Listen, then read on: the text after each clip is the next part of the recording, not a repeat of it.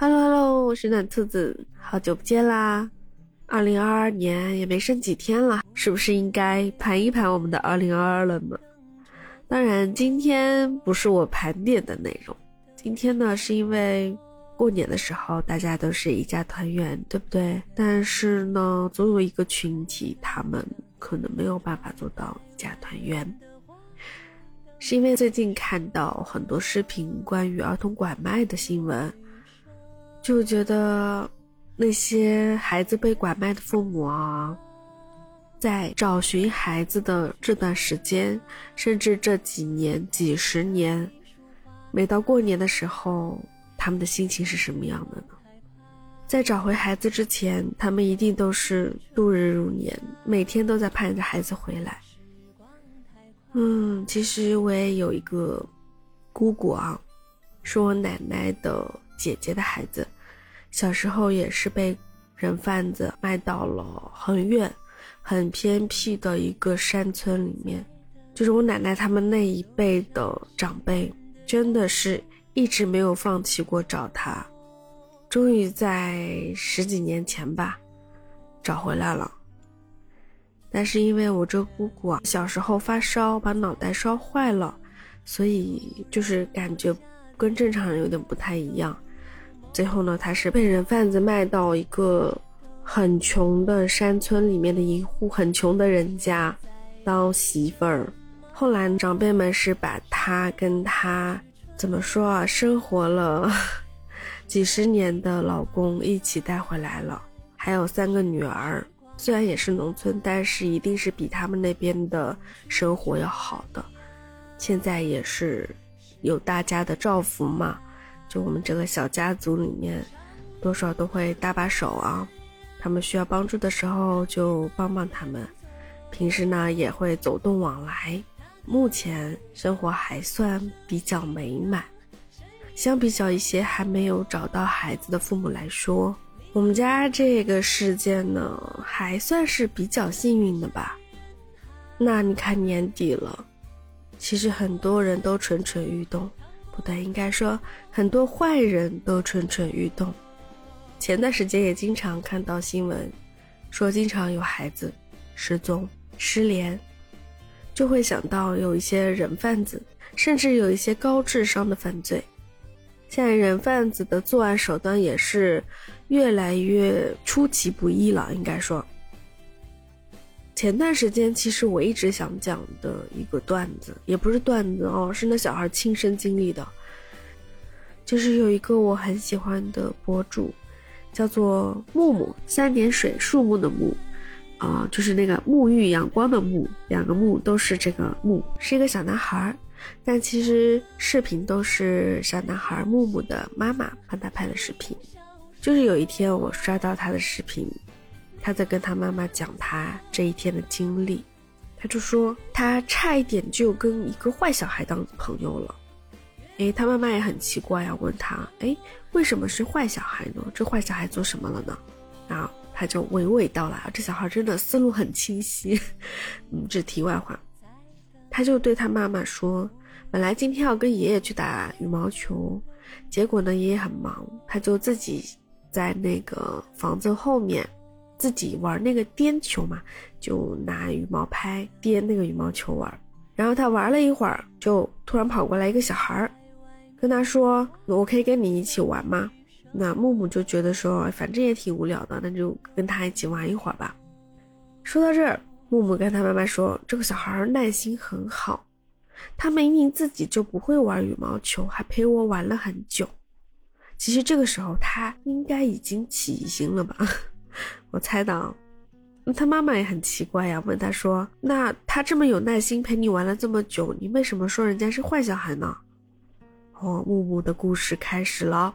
他说他发现这个小孩在每次发球的时候都会往后退一步。”每次发球退一步，每次发球退一步，他后来就发现，他们已经退到了他们邻居家房子后面，而他们邻居家房子后面的马路对面有一辆面包车，面包车上还有一个男的，戴着墨镜，戴着帽子在抽烟，还一直往他们这个方向看。他这时候其实已经感觉到害怕了。他觉得很危险。这时候，木木对他妈妈说：“你知道这个小孩做了件什么事情吗？”好，我现在问你，你猜这个小孩做了一件什么事情呢？真的，我没有想到会是这样一件事情，就是说，这个小孩儿他居然把这个羽毛球丢到了面包车那边，然后对木木说：“你去把那个球捡回来，我就继续跟你玩。”还好，我跟你讲，还好木木聪明，他说：“哦，我上个厕所回来再跟你玩。”他就跑了，就跑回家了。木木是一个八岁左右的小男生，所以我说他很聪明，能够感知到这个危机啊，就赶紧跑回家去了。听他说完，他妈妈后背都凉了。我感觉后来他妈妈夸他说他。呃，真棒，做的真好的时候，摸摸他的小脸蛋，他手都在抖。哎呦，真的很后怕的这种事情。你说，如果木木没有发现，真的去捡了那个球，这个世上又要多一个被拐卖和家人分离的小孩了，对不对？哦，真的，我看完我都心惊胆战的。现在真的。这种拐卖儿童的手段越来越层出不穷，甚至是现在是用小孩来骗小孩，真的太多了。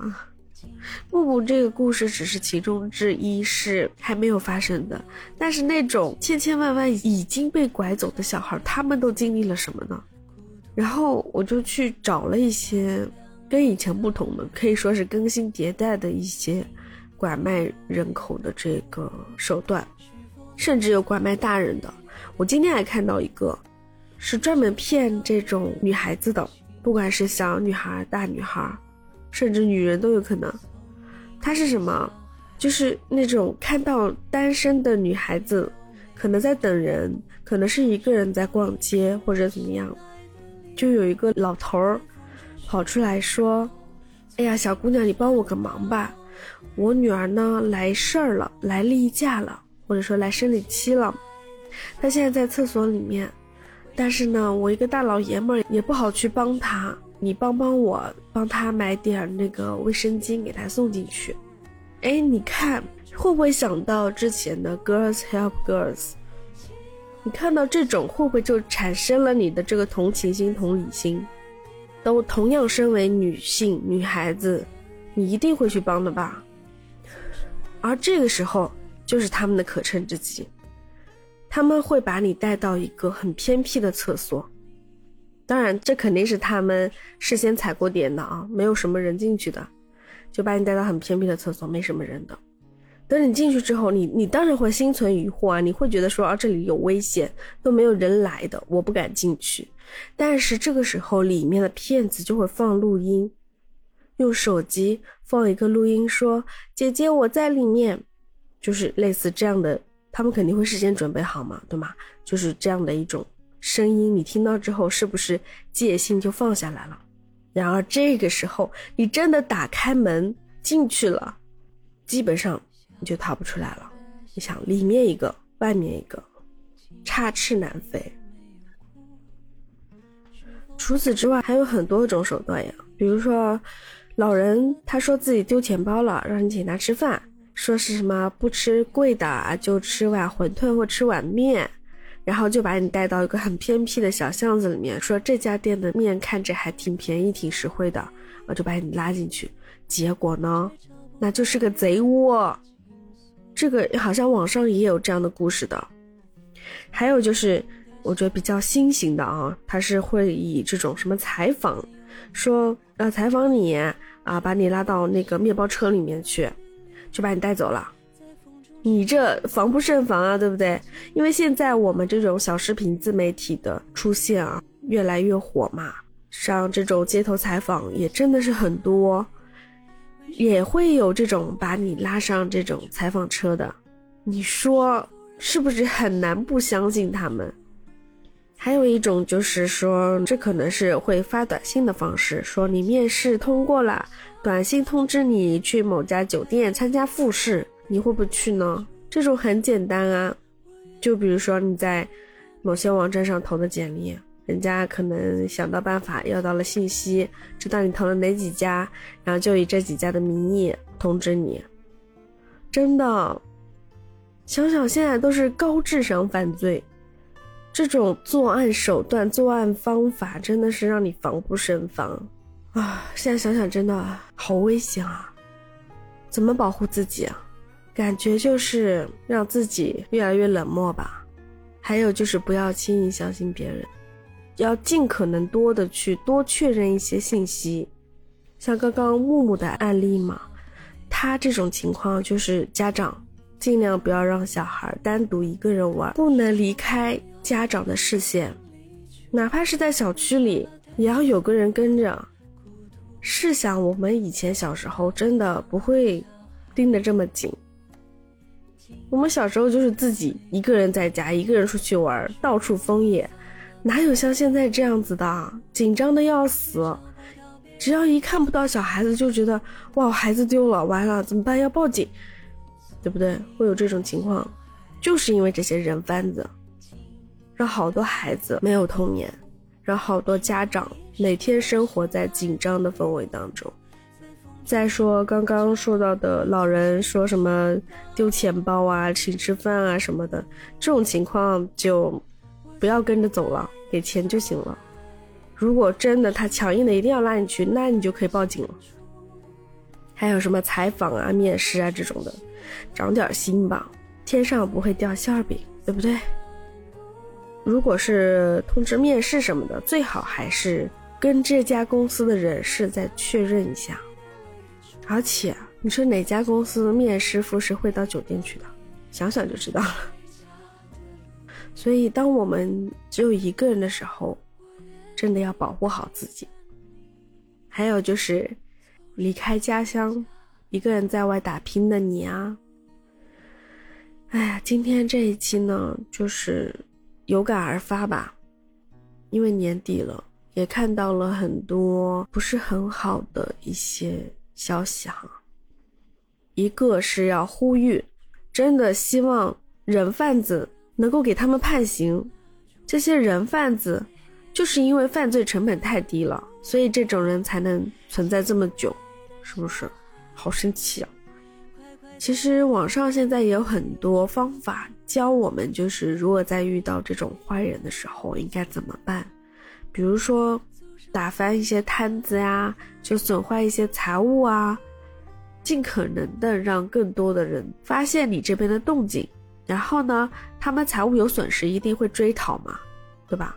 至少如果谁把我手机弄坏了，我他妈一定要去找他理论呐，你赔我手机啊，对吧？这样子你才有机会脱困，才有机会获救。嗯，我觉得这个是目前为止我看下来最靠谱的办法了。虽然有点儿不是那么好，但是事后一定要补偿人家，一定要赔偿给。啊，这些有损失的好人啊，对好人，希望这些不要造成大家的恐慌，但是一定一定要保护好自己啊！哈，最后呢，希望所有被拐的、失踪的、失联的孩子们都能够早日回家和父母团圆。好吧，今天就先聊这么多吧，一定一定要好好的、健健康康的。兔年就要来了，就希望大家过年都能够回家啊，团团圆圆过个好年。虽然现在说有点早了啊，但是嗯，美好的祝福送给你们。就这样吧，我们下期再见啊！对了，别忘了关注、订阅、收藏、点赞，对吧？嗯，好嘞，我们下期见喽，拜拜。为什么你不让我看清楚？是否让风吹熄了蜡烛